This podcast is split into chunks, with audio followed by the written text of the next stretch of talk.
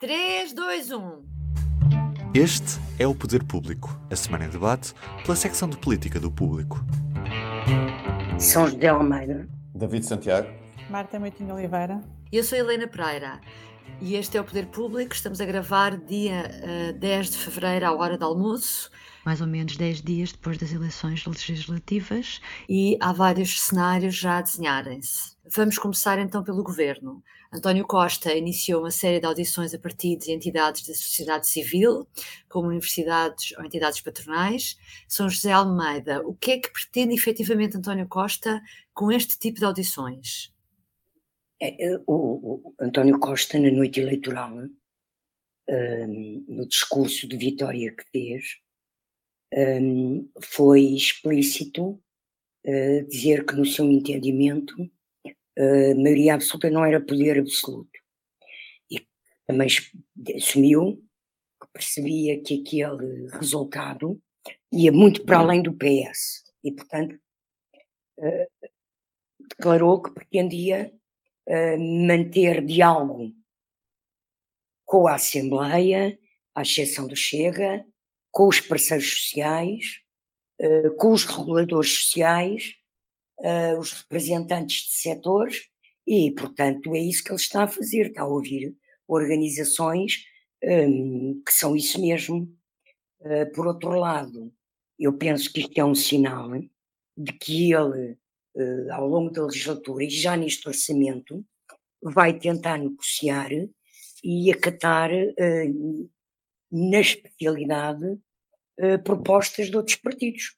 Até porque neste momento António Costa está numa posição de força e com um peso no hemiciclo, não é? De 119 deputados, um, e, e, essa posição de força uh, permite-lhe uh, negociar uh, noutros termos, até porque uh, a diferença que há entre o resultado do PS e, ou seja, os três patamares que há na Assembleia PS com 119, o PSD com 78, logo aqui é uma diferença grande.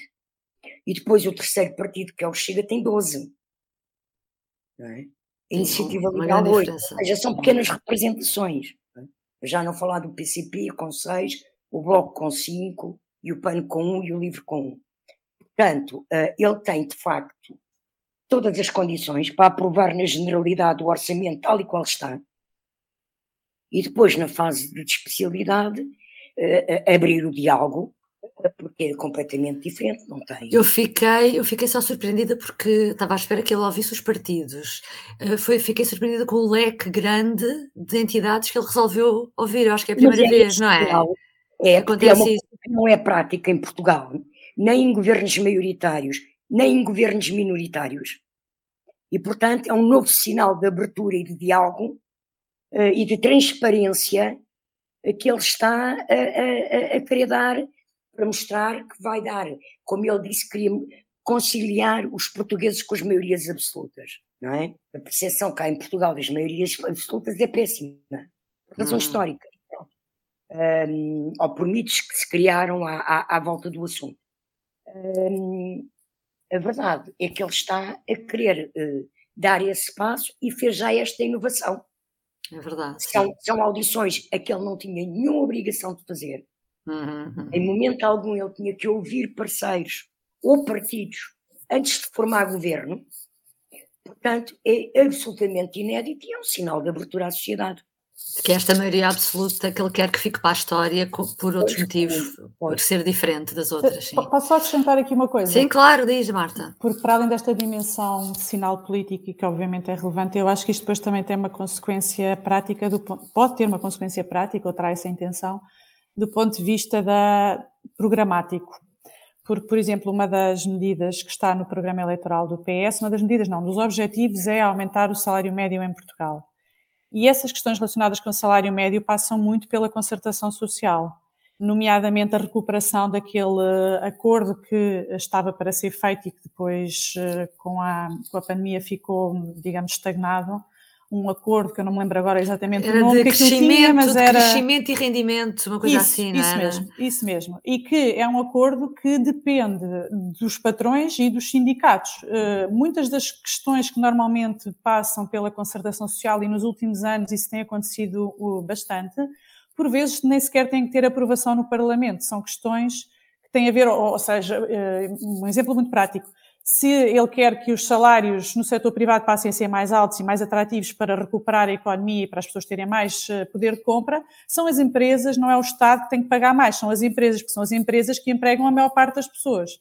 Portanto, eu acho que isto depois uh, tem, tem não só esse sinal político, como tem também este efeito prático.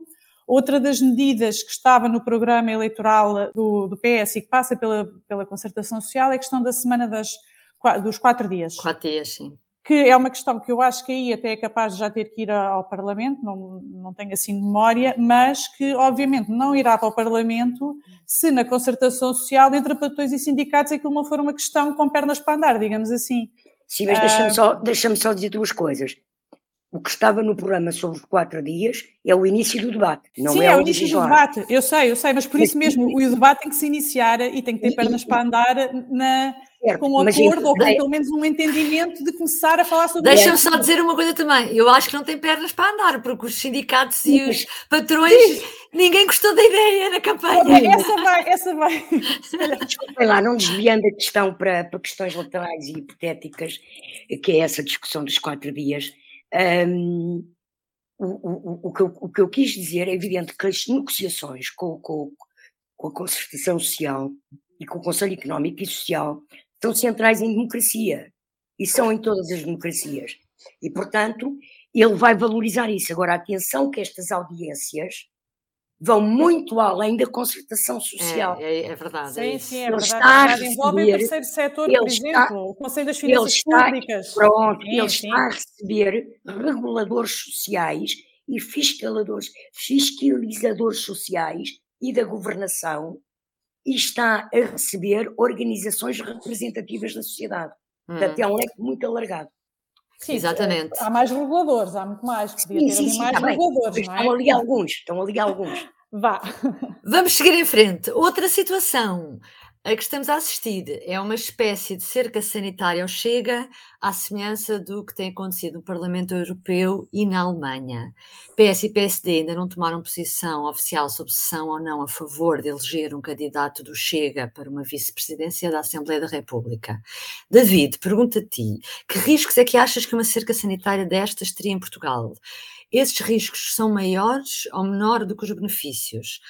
Porque há pessoas que defendem que barrar um vice-presidente da Assembleia da República do Chega só serviria para aumentar o grau de vitimização desse partido e hostilizar os 400 mil eleitores que votaram no Chega. Serviria para isso, mas não serviria só para isso. Seja, então achas que deve haver cerca sanitária? Não acho que deve haver ou não deve haver. Acho que os partidos têm legitimidade de tomar as suas posições. Ou seja, o, o Chega é um partido, um, digamos assim, como os outros em termos constitucionais. Ou seja, o, o, o Tribunal Constitucional validou o, o, partido. Nesse sentido, tem os mesmos direitos um, que os outros partidos e, por isso, tendo na Assembleia da República e tendo em conta o resultado eleitoral que teve, tem direito a apresentar uma candidatura para vice-presidente da Assembleia da República. Tem o direito de apresentar essa candidatura. Da mesma forma que tem esse direito, os restantes partidos têm o direito de votar contra ou a favor dessa candidatura, desse nome ou de outros nomes que o partido venha a propor. Um, nós escrevemos há uns dias um, que, por exemplo, o Cruz Abcacis, que até era uma personalidade com mais pergaminhos democráticos do que o Diogo Pacheco de Amorim no, no, Chega, não é isso que está aqui em causa, mas quer queiramos, quer não, historicamente uh, tem mais contributos pela democracia do que aqueles que teve Pacheco de Amorim, uh, viu o seu nome ser chumbado três vezes porque Manuel Monteiro, né, na altura, enquanto líder em campanha eleitoral, disse que a classe política era um, era um bando de sanguessugas. Isto numa altura em que o próprio Manuel Monteiro também imprimiu um caráter de, de maior, um caráter populista, vá. É, basicamente foi isso que ele fez na, naquele início uh, uh, de, de, liderança e quando quis mudar também o próprio CDS, passou a chamar-se Partido Popular, era nessa lógica de tornar o, o, de aproximar o CDS de um partido mais populista. E a verdade é que ele também viu o nome chumbado três vezes. Portanto, eu aí não, não, não vejo qualquer problema. Ora, o Chega, de facto, diz que é, é um partido antissistema. E, e eu vejo como normal que partidos que, tradicionais e que integram o sistema não colaborem com um partido que se diz antissistema. Mais ainda, um, há, há, uma questão que é, o, o Chega e o Pacheco Também, por exemplo, já disseram que são antissistema, mas que não são anti-regime. É, isso é muito relativo, é uma discussão que eu acho que merece discussão, porque um partido que já defendeu medidas como que na prática implicariam, por exemplo, a guetização de uma determinada etnia, é um partido que, que, que está a, a, querer alterar o regime enquadrado pela Constituição. Isso acho que, que, é, que é indiscutível.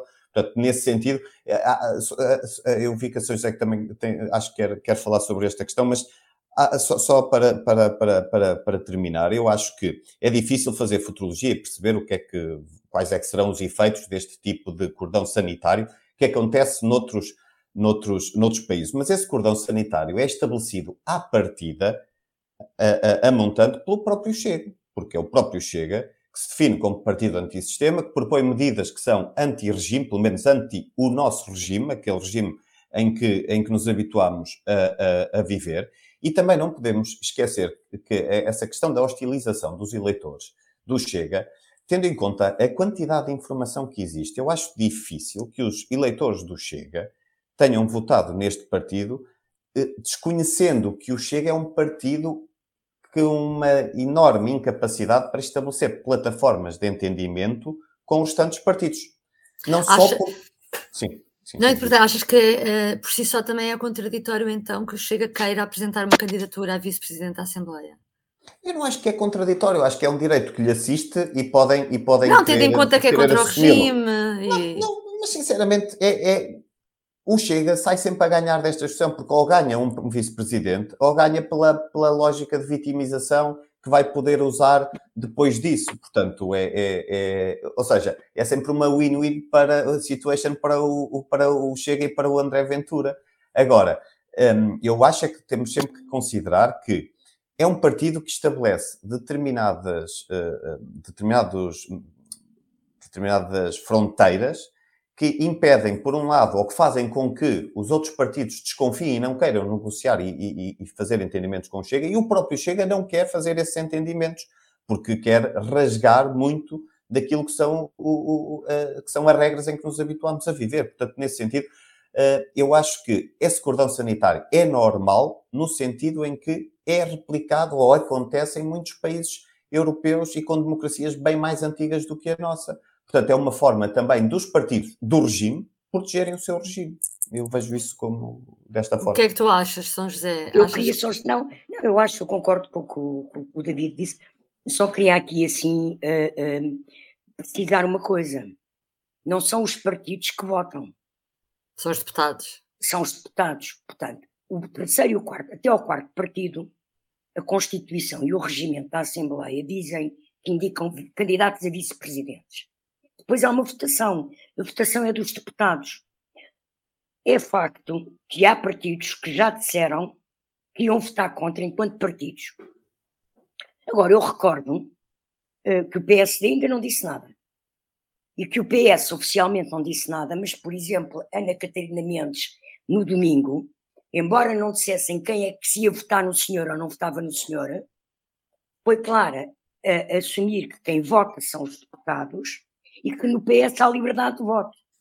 E eu, tanto quanto sei, o PS não vai dar nenhuma indicação de voto sobre isto. Vai ah, vai dar a liberdade de voto. A liberdade de voto, ok. Que é claro, quer dizer, eu não tenho nenhuma dúvida, e acho que ninguém tem, nem o próprio os deputados uh, do Chega e o próprio candidato Diogo Pacheco do Amorim, que a maior parte dos deputados da Assembleia vão votar contra, ainda por cima, quando ele tem que ter uma maioria qualificada de 50% de votos. 50 mais 1% de votos, não é? Uhum. É, pois é muito, é muito. É muito, não é? O Fernando Nobre é mim, foi indicado é pelo PSD e chumbou, lembram-se? É para, é para mim claro que no PSD haverá muita gente que não votará a favor uh, de Diogo Pacheco do Amorim. Uh, portanto, eu acho que isto é chamada não questão. De facto, como disse o David, ajuda os interesses do, do, Chega e que André Ventura, na sua nem lhe chamo bem inteligência, mas agilidade tática, começou logo a potenciar desde o primeiro dia, a dar conferências de imprensa a dizer vão votar contra mim. E se votarem contra este, eu apresento outro e outro e outro e outro. Pois é isso, ele pode apresentar até próprio, 12. Atenção, Exatamente. atenção, é o próprio, o próprio Ventura, é o próprio Chega, que começam a levantar a questão de que o nome vai ser chumbado, para criar logo ali uma vitimização, não é? Uhum. Enquanto eu aqui também deixa-me acrescentar uma coisa, eu culpo muito a comunicação social, sobretudo as televisões, porque a tendência que hoje há no jornalismo, sobretudo televisivo, fazermos de pé de microfone e transmitirmos e proclamarmos e propagarmos eh, qualquer disparate e qualquer provocação que um político diga, ou qualquer coisa mais polémica, e fazer disso uma onda e um caso, é um erro que vai dar cabo do jornalismo português. Porque os jornalistas não têm que ser correios de transmissão de disparates e de propaganda. Têm que ter capacidade de análise e de avaliação de como estão a servir de instrumento aos interesses do Chega. Eu só hum. queria dizer isto porque eu achei lamentável, felizmente o público não fez isso, achei lamentável alguns, sobretudo em televisões, o que vi fazer sobre este assunto. Uhum. Por fim, ficamos a saber também esta semana que o isolamento de turmas inteiras em casa depois do surgimento de casos de Covid durante o estado de calamidade violou a Constituição. A conclusão é do Tribunal Constitucional, que analisou dois casos ocorridos nas escolas, quando pais de alunos mandados para casa em confinamento desencadearam em tribunal processos de habeas corpus para libertar as famílias dessa imposição. Marta, uh, houve excessos por parte do governo durante estes dois anos de pandemia, hum, ou como viste em concreto este caso? Este caso um, tem muito a ver com, com, várias peças que nós fizemos ao longo da pandemia, uh, em que muitas vezes sentíamos necessidade de falar com constitucionalistas para analisarem até que ponto é que as medidas estavam a ser adotadas, tinham ou não cobertura uh, legal e constitucional adequada para o tipo de medida que estava a ser uh, aplicada. E, de facto, houve várias notícias que foram feitas ao longo deste tempo que indicavam que ou estávamos já a pisar o risco ou, ou já tínhamos pisado o risco ou então estávamos mesmo ali à beira de pisar o risco. E o que, este, o que esta conclusão agora nos vai mostrar é que, de facto, houve ali situações em que, em que, em que se pisou o risco, em que o Estado aplicou medidas que não tinha a cobertura legal para, para isso. O, o, que eu, o que eu acho relevante neste caso, para além da. da acho, acho relevante duas coisas. Acho relevante que uh, tenhamos agora concluído. Para já é importante fazer sempre um balanço do que aconteceu, e isto é, é importante por causa disto. Depois, porque chegámos à conclusão que de facto não tínhamos a arquitetura jurídica que precisávamos para aquela circunstância. Isto obriga-nos a tirar uma. uma ainda não temos, ainda, ainda não, não temos. temos. Era aí que eu queria chegar, era aí que eu queria chegar. Porque o Presidente da República tem falado insistentemente na lei de emergência sanitária, é assim que se chama, exatamente. É, é, é. O Sim. próprio, exatamente, pronto, o próprio Primeiro-Ministro uh, falou dela um tempo antes de, do governo ser, da, da Assembleia ser dissolvida e na gaveta ele tem um estudo que é um anteprojeto de lei disse que iria entregar no Parlamento, apesar de não, não, ser, não ter sido entregue a, a, proposta de lei, porque o Parlamento foi dissolvido, mas de facto é que o não se conhece. Ele não foi entregue com certeza, porque ele não é conhecido e nós no público já o pedimos algumas vezes. Um, e, portanto, isto põe em cima da mesa que eu acho que uma das primeiras medidas que o novo governo devia adotar era pôr este assunto mesmo em discussão no Parlamento, uh, porque nitidamente há aqui um problema de desconformidade legal. Depois, há aqui uma outra coisa, que é a resposta que o Ministério da Saúde nos deu em relação a, a este caso, a leitura que faz desta decisão do Tribunal Constitucional, é no mínimo estranha, porque uh, eles consideram, o Ministério da Saúde considerou que não estava em causa a norma, mas sim a análise que foi feita naqueles casos concretos, ou seja, eles não tiraram nenhuma ilação dos casos particulares para o geral eles consideraram o Tribunal Constitucional só se debruçou sobre aqueles dois casos. É verdade, só se debruçou sobre aqueles dois casos que porque foram, foram os que se queixaram, sim. Exatamente. Porque não houve um pedido de apreciação da norma em termos gerais. Agora, Só um cego é que não quer ver o que é que aqui está, não é? Que o que aqui está é nitidamente uma, uma, uma chamada de atenção para aquela norma que tinha problemas. No limite, todas as turmas podiam, todos os pais podiam ter ido ao Tribunal Constitucional perguntar: olha, digam lá como é que acham que isto aconteceu, se podia ter acontecido ou não no limite isto podia ter acontecido, se calhar só assim é que o Ministério da Saúde percebia, não, espera lá, houve aqui um problema e nós não podíamos ter feito isto desta forma. Uhum. E depois isto mina também um pouco a confiança que, ah, nós falamos muitas vezes sobre a confiança que os eleitores têm nas instituições e na decisão que os políticos tomam e na classe política, e isto é um daqueles pontos em que mina essa confiança, porque nós sabemos que a Constituição não permite que aquilo fosse feito e aquilo foi feito, arranjou-se outra maneira de fazer, é assim. Uhum. Vamos continuar à espera que a lei de emergência sanitária então seja uma das prioridades desta legislatura. Ela é emergente, Bom, nós... ela é emergente. Exatamente. É, é, ela é, emergência. É, é, emergência. Mas ela é prioridade porque já foi assumida como prioridade pelo Presidente da República. Então vamos ficar à espera de ver, pronto, que a gente Vai, quer agora vê-la.